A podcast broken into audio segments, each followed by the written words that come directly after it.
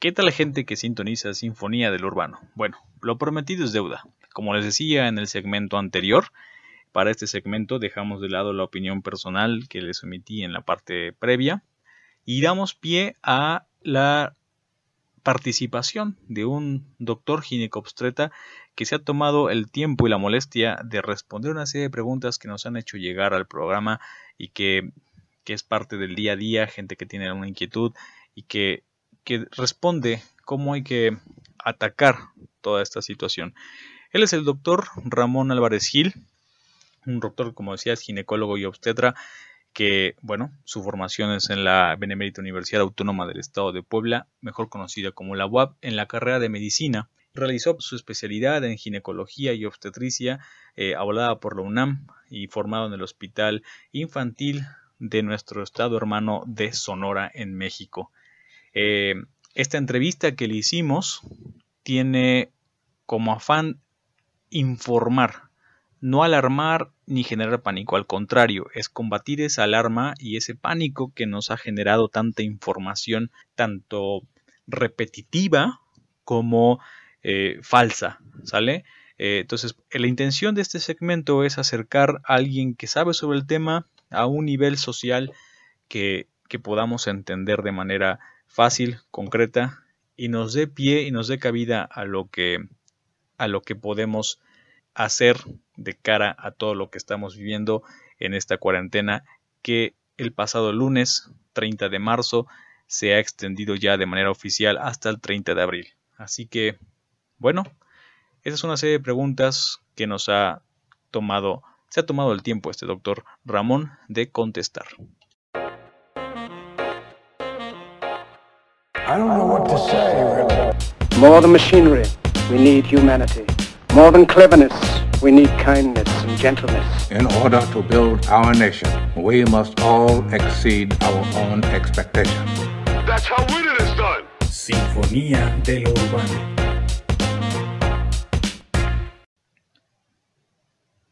Repito, o como decía hace un momento, sin afán de alarmar y generar pánico, que es lo que menos necesitamos en esta situación, pero sí con un punto de vista objetivo, ¿cuál es el ánimo que se respira dentro del sector salud del país? Eh, tanto IMSS como a nivel estatal, federal e incluso militar, el que estás viviendo, el que tienes eh, día a día como parte de este sector. ¿Cuál es ese ánimo? ¿Qué podemos, qué puede permear hacia afuera para que la gente sepa realmente cómo se está viviendo? Pues se respira un ánimo de algo de incertidumbre, ya que no contamos aún completamente con los insumos. La ventaja que ahorita tenemos en donde yo me encuentro, no han llegado tantos casos o no se han visto tantos casos o realmente como tal no hemos detectado ningún caso. En el hospital donde yo me encuentro del sector de, de salud de la mujer no se ha detectado ningún caso, no ha llegado casos probables y se han eh, referido yo creo que directamente a, al otro hospital que es el hospital general, pero sí, sí nos estamos preparando, sí se está preparando todo el sector de salud para hacer un frente a una pandemia que pues mm, es de tamaño monumental que nos va a rebasar si no tomamos medidas precautorias. Y bueno, COVID-19, como decíamos en el segmento anterior, eh, es el nombre que se le da a un paciente que ya tiene la sintomatología, ¿no? Pero en sí, ¿cuáles son los síntomas reales? Circulan decenas de infografías en internet que hablan de síntomas como flujo nasal, estornudos, garganta irritada, tos seca y persistente, eh, fatiga, dolor de cabeza e incluso a veces hasta de pecho. Hay incluso eh, sitios te puedo asegurar que algunas empresas enviaron a sus empleados un mail en donde se citaba la diarrea como uno de los síntomas de este virus y pareciera que todo esto es lo que da pie como mencionaba incluso en el segmento anterior, a la compra de pánico de rollo higiénico no solo en México sino en el mundo. ¿Qué nos puedes decir respecto a esto? Bueno, eh, ¿qué es un coronavirus? Bueno, pues el coronavirus es un tipo de virus que ya se conocía desde hace mucho tiempo, desde que a mí me tocó eh, realizar mis estudios de formación en la universidad, en la carrera, en la materia de virología, pues me tocó conocerlo. De hecho, ese virus ya lo teníamos en mente, ese virus y que causaba resfriados, pero no no se tomaba en cuenta que tuviera tanta, tanto auge o tanto problema. De hecho, no se conocía que hubiera tanto problema con este virus. El problema es que el ser humano como tal, pues siempre invadimos ecosistemas, es donde nos infectamos por virus, bacterias u hongos que nos pueden causar problemas a nivel respiratorio, a nivel de la piel, a nivel, en cualquier tipo de sistema eh, que tenemos en el sistema gastrointestinal. Entonces, si es un tipo de, de, de contagio fácil y rápido. Y pues sí, dependiendo de cómo esté nuestro sistema inmunológico, es como vamos a, a poder enfrentar este tipo de virus. Este virus, eh, y como tal cualquier enfermedad, si nuestro sistema inmunológico está fuerte, pues claro, no, no nos va a hacer mucho daño, pero obviamente somos portadores y si Puede ser un simple resfriado, pero pues si vamos con nuestra mamá, con nuestra abuela, con nuestra tía que tiene una diabetes, una obesidad, una hipertensión, un cáncer, pues obviamente esas personas que tienen un sistema inmune deprimido, pues van a responder mal y van a causar una neumonía que se va a complicar y puede terminar en un deceso. Las cifras en el mundo son alarmantes, ¿no? Ya para esas alturas Estados Unidos, Italia y España son el top 3, dejando muy atrás ya a China. Eh, seguramente en los siguientes días de abril, los primeros, la primera semana de abril, Estados Unidos habrá, habrá triplicado la cifra en la que China ya se quedó. Y España y, y Italia y España han superado ya los 100.000 enfermos detectados. ¿Qué tiene México a favor de todo este tema eh, que otros países no tuvieron? Contemplando los periodos de reacción, la edad de población, la respuesta misma de la población. Tengo entendido que la, edad de México en promedio es más chica que la de los países europeos eh, y sobre todo que en México reaccionamos y cerramos escuelas y centros de entretenimiento como cines y bares, etcétera, muchísimo antes de lo que estos países cerraron en, en Europa. Bueno, a favor que podríamos tener nosotros como mexicanos. Siento que no tenemos prácticamente mucho a favor en comparación con otros países. Tal vez la población en riesgo, pues sí tenemos una población joven. La población ronda, la población joven ronda alrededor de los 28 años. Entonces, aún somos una población joven.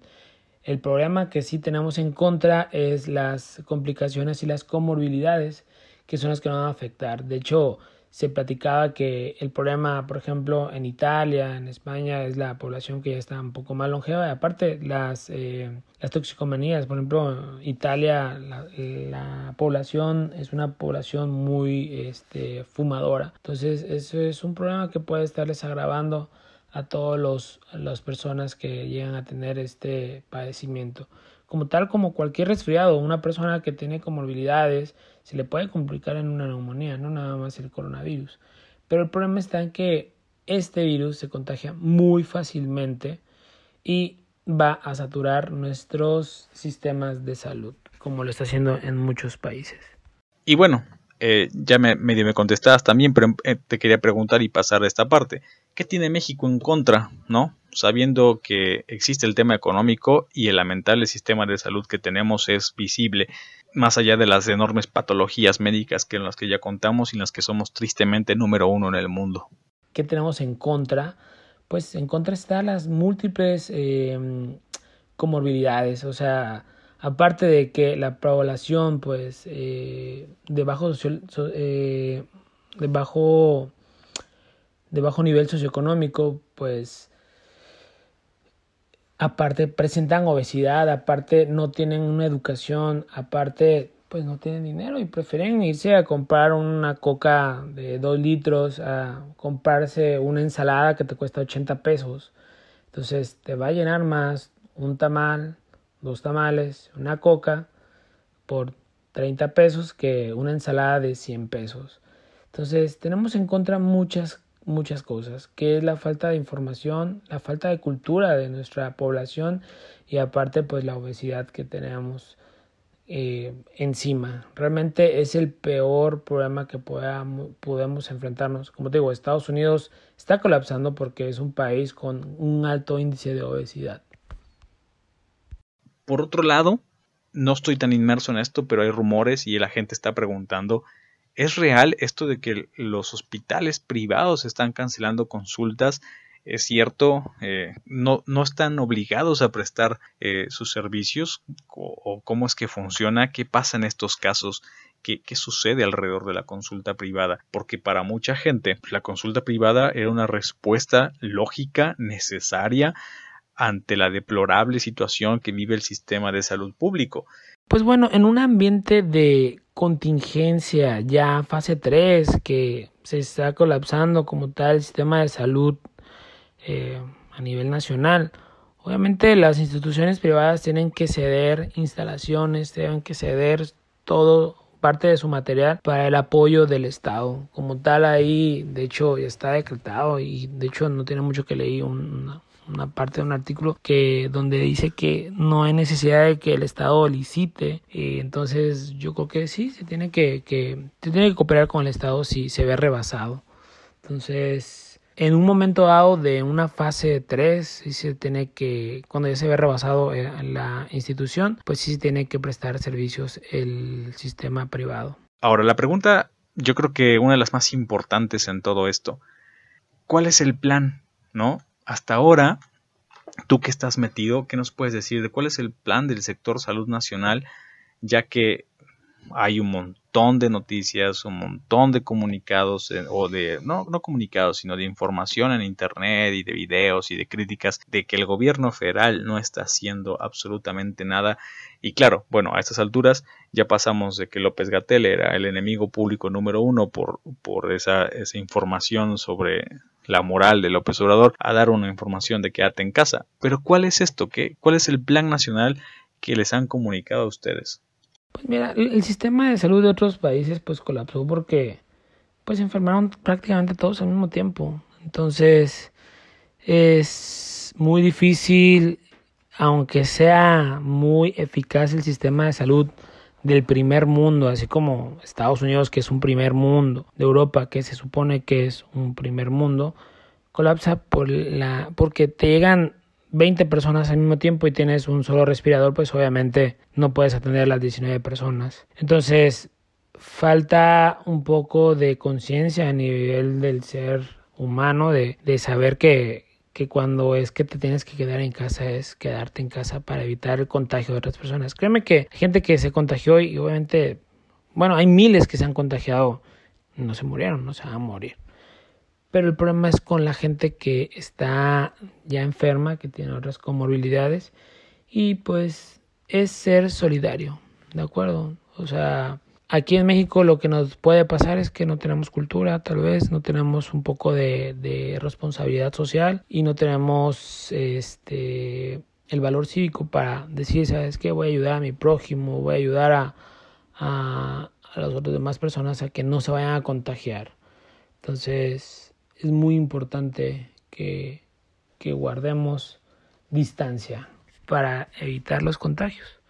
Y bueno, eh, en, diferentes pláticas y en diferentes este, sitios de, de redes sociales, sitios de internet, se muestra un video del efecto que provoca que 200 personas enfermas estén andando libremente por las calles contagiando a personas versus modelos de, de la reacción de aislar gente, modelos en donde se ponen en cuarentena total y el resultado parece ser muy tangible, eh, un resultado de enfermos manejable para el sector salud que, bueno, en realidad, eh, como se ha platicado y como hemos platicado también, eh, ese fue el problema del primer mundo, ¿no? Sistemas mucho mejores que el nuestro que colapsaron por la cantidad de enfermos que tuvieron que manejar de golpe. no es lo mismo manejar mil enfermos en una semana que mil enfermos en cuatro.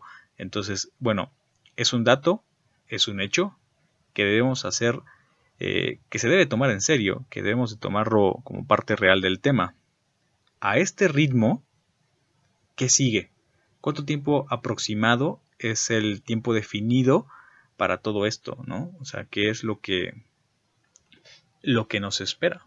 Va muy rápido todo esto. Como tal, pues, como nos ha comentado nuestro nuestro secretario de salud, que pues vamos a tener un contagio de alrededor del 70% de la población a nivel mundial. Entonces es inminente que posiblemente nos vamos a contagiar. Tú y yo nos vamos a contagiar. El problema va a estar si es que tenemos algún problema de inmunodeficiencia o algún problema que nos pueda agravar esta enfermedad. La ventaja será que a lo mejor nos podamos contagiar no al mismo tiempo, a lo mejor tú te contagias o yo me contagio ahorita en abril y tú te contagias en enero del próximo año. Entonces, aunque tengas una complicación, pues el sistema de salud va a estar libre y va a poder atenderte.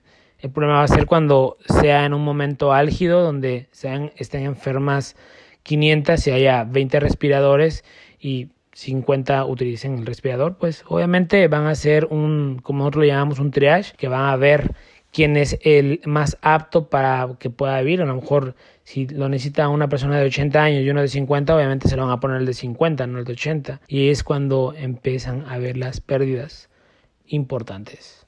Se decía y estaba circulando información que a partir del pasado 21 de marzo, natalicio de Benito Juárez y entrada de la primavera en este hemisferio, ya no iba a ser necesario tener contacto con alguien que estuviese enfermo para enfermar, que los contagios iban a ser aéreos, que el virus iba a estar volando por ahí y ya te ibas a enfermar. Bueno, esto, ¿qué me puedes decir? ¿Es una realidad? ¿Es un mito? ¿Y qué se puede hacer en este contexto para ayudar a que el brote no empeore?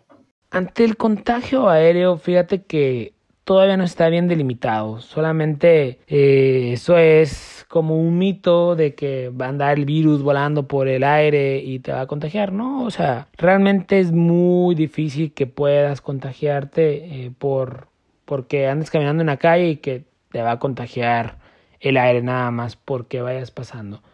¿no? Tal vez a lo mejor en, en sitios cerrados donde haya este no haya muchas ventilas y tal vez se pueda mantener en ese medio el, el, virus, pero no va a ser, no es como tal. De hecho, hasta hay algún artículo que comenta que la, la misma vamos que, que no se transmite por vía aérea. Como tal, debe ser contacto con gotitas de flush, que son microgotas cuando estornudas, cuando cuando está viviendo, cuando alguien puso su mano en una manija, tú la agarraste y te llevaste la, la, la, mano a la cara. Entonces, no hay que entrar en un pánico también, o sea, hay que ser precavidos, obviamente. Por ejemplo, eso de que también nos vamos a estar lava y lava las manos, lava y lava las manos, nos va a causar en un momento dado un problema cutáneo, en un futuro, claro está. ¿Por qué? Porque no vamos a tener bacterias que viven regularmente en nuestra piel y pues van a haber eh, bacterias, hongos oportunistas y van a hacernos problemas en las manos, nos pueden hacer problemas dermatológicos.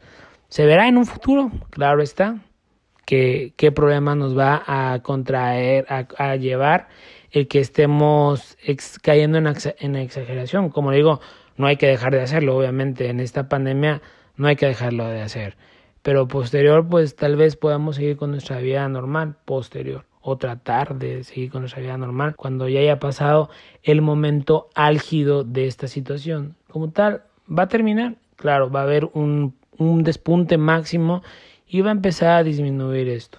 No sabemos realmente, no se sabe cuándo, esperamos que sea pronto, porque puede ser que haya otro despunte para, eh, para agosto o septiembre, se comenta pero no, no de esta magnitud. Con todo esto que está pasando, una pregunta concreta. ¿Qué tan necesaria o recomendable es realizar la famosa prueba para detectar el coronavirus o el SARS-CoV-2? Eh, considerando dos cosas. Una, estés o no estés enfermo, debes de hacer cuarentena. Y dos, eh, el patrón de contagio mencionado antes, porque de ser esto así, bueno, pues hoy te haces la prueba, inviertes 7000 o más en cada prueba que te hagas y sales negativo.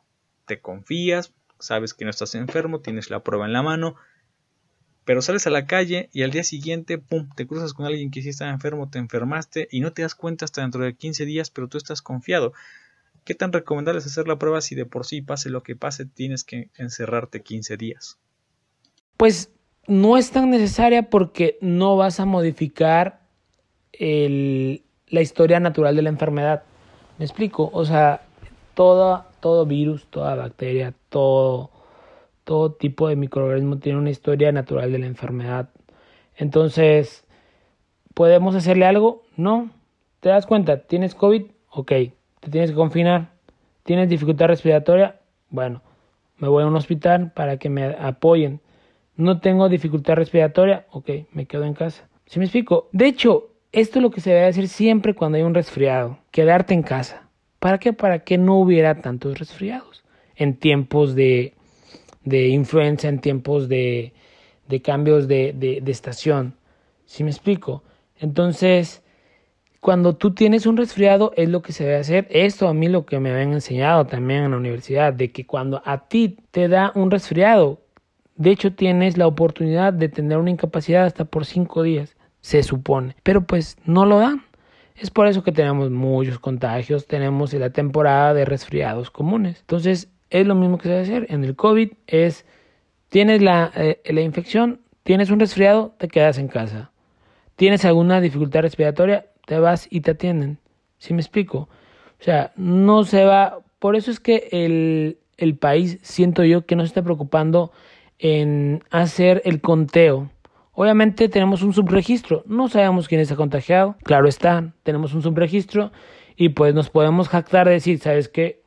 Yo no me estoy contagiando. Obviamente si te estás contagiando.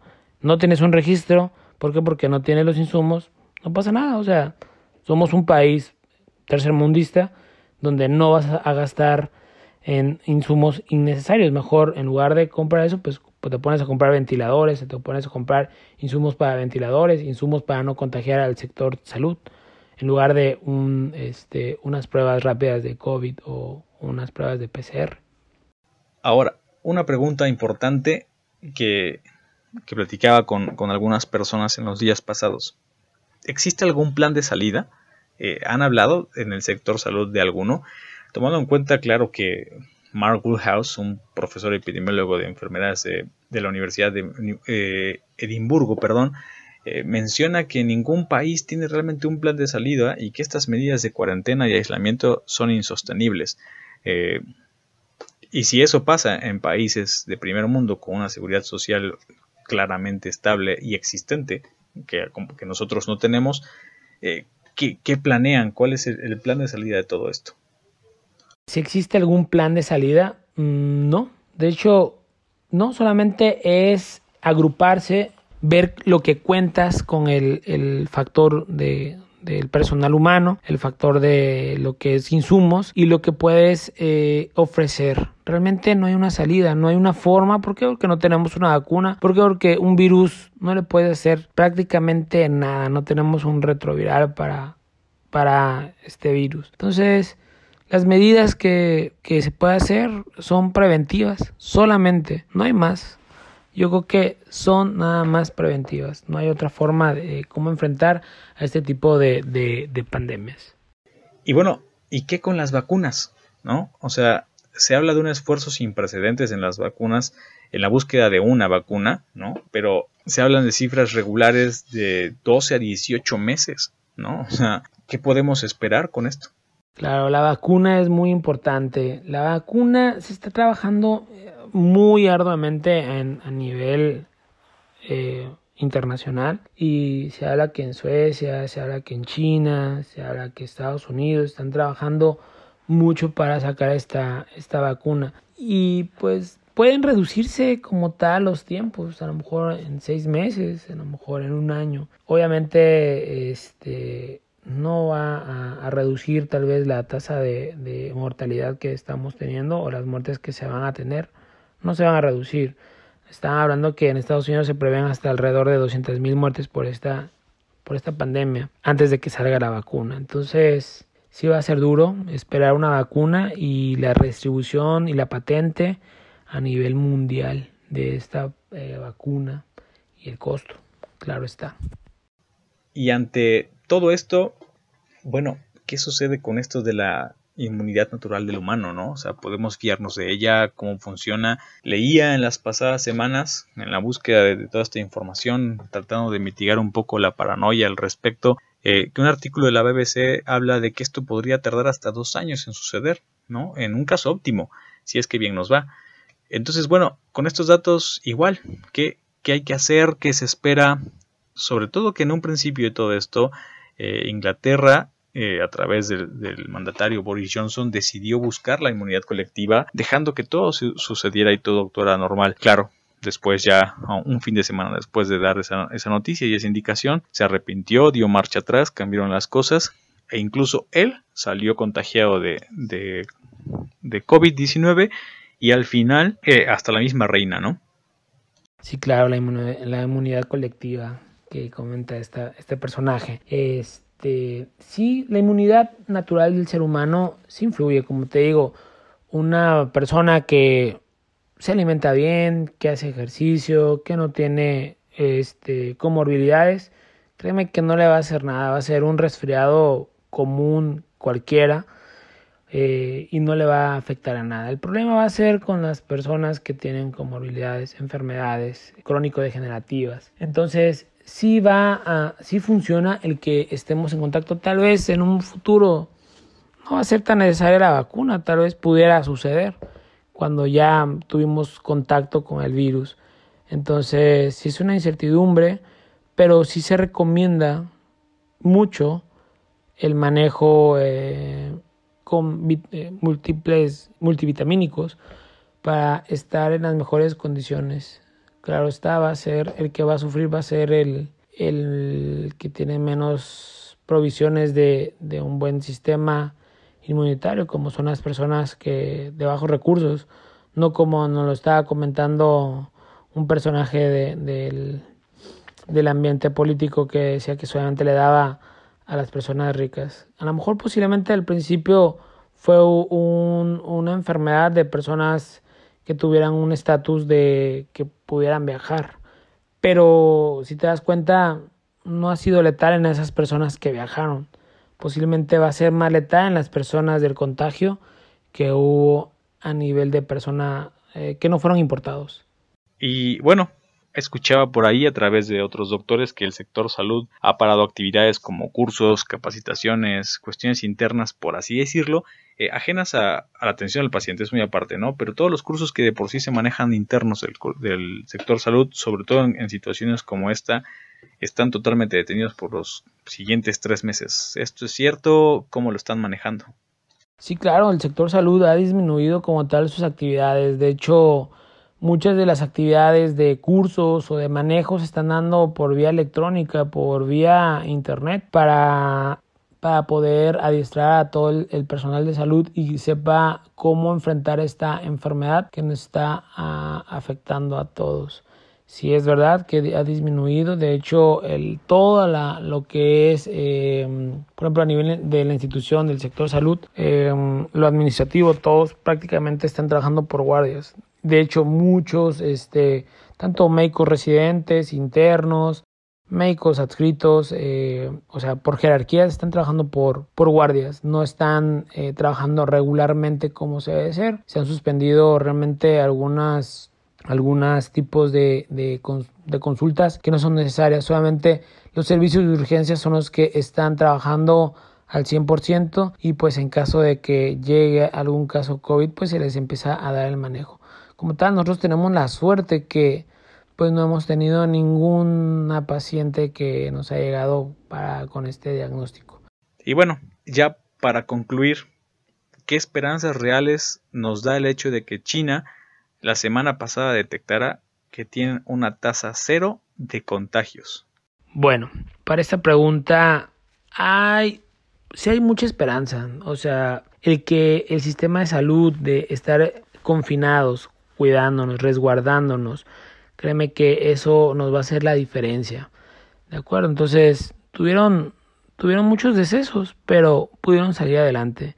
Y así como China, podemos tomar en cuenta que que podemos hacer la diferencia y que, que esto en algún momento se va a terminar, que no es algo que nos va a, a derrumbar como sociedad o a nivel mundial. Claro que se va a poder y claro que tenemos la esperanza de que esto va a disminuir y va a mejorar. Obviamente con las medidas necesarias y con todo el apoyo tanto de nivel este, de sociedad como nivel de, del, del el Estado.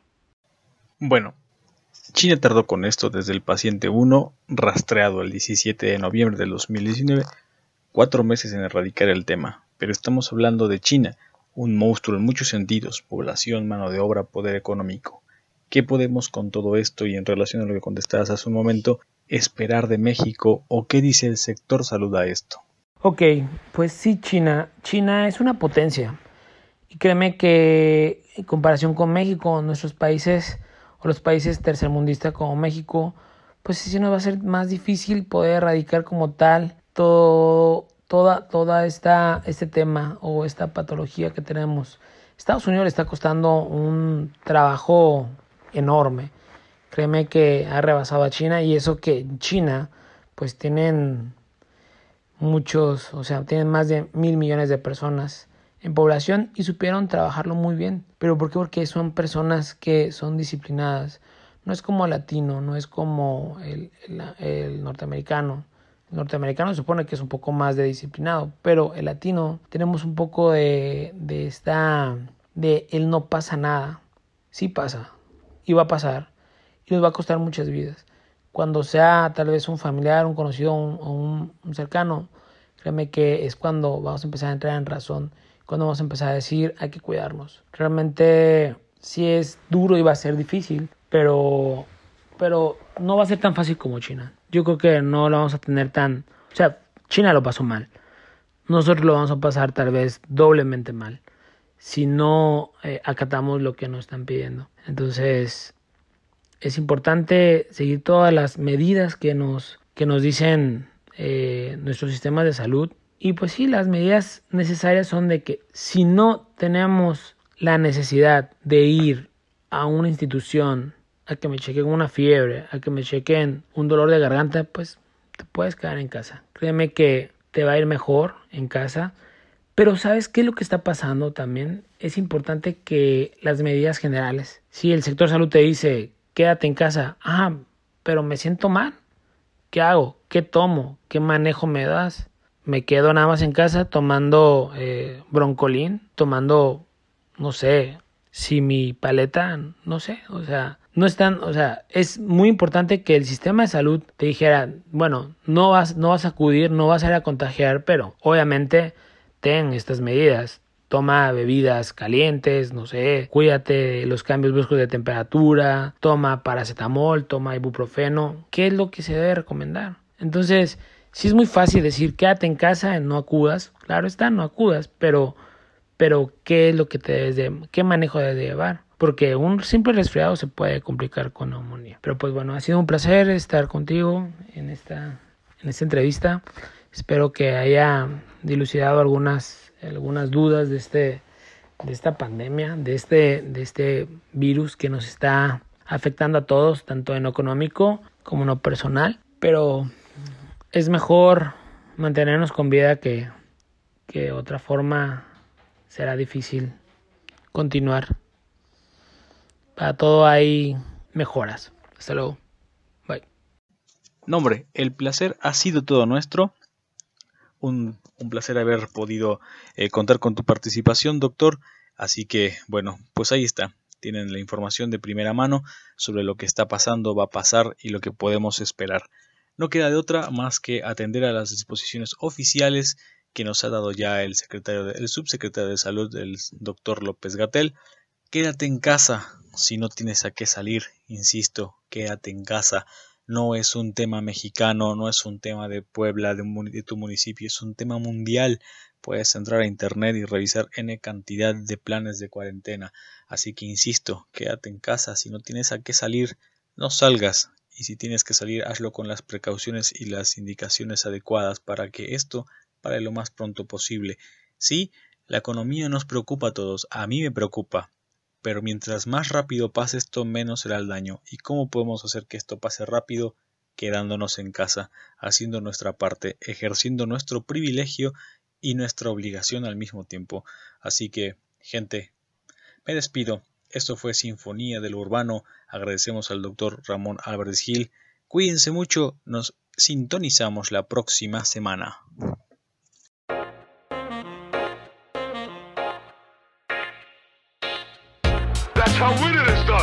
Sinfonía de lo Urbano.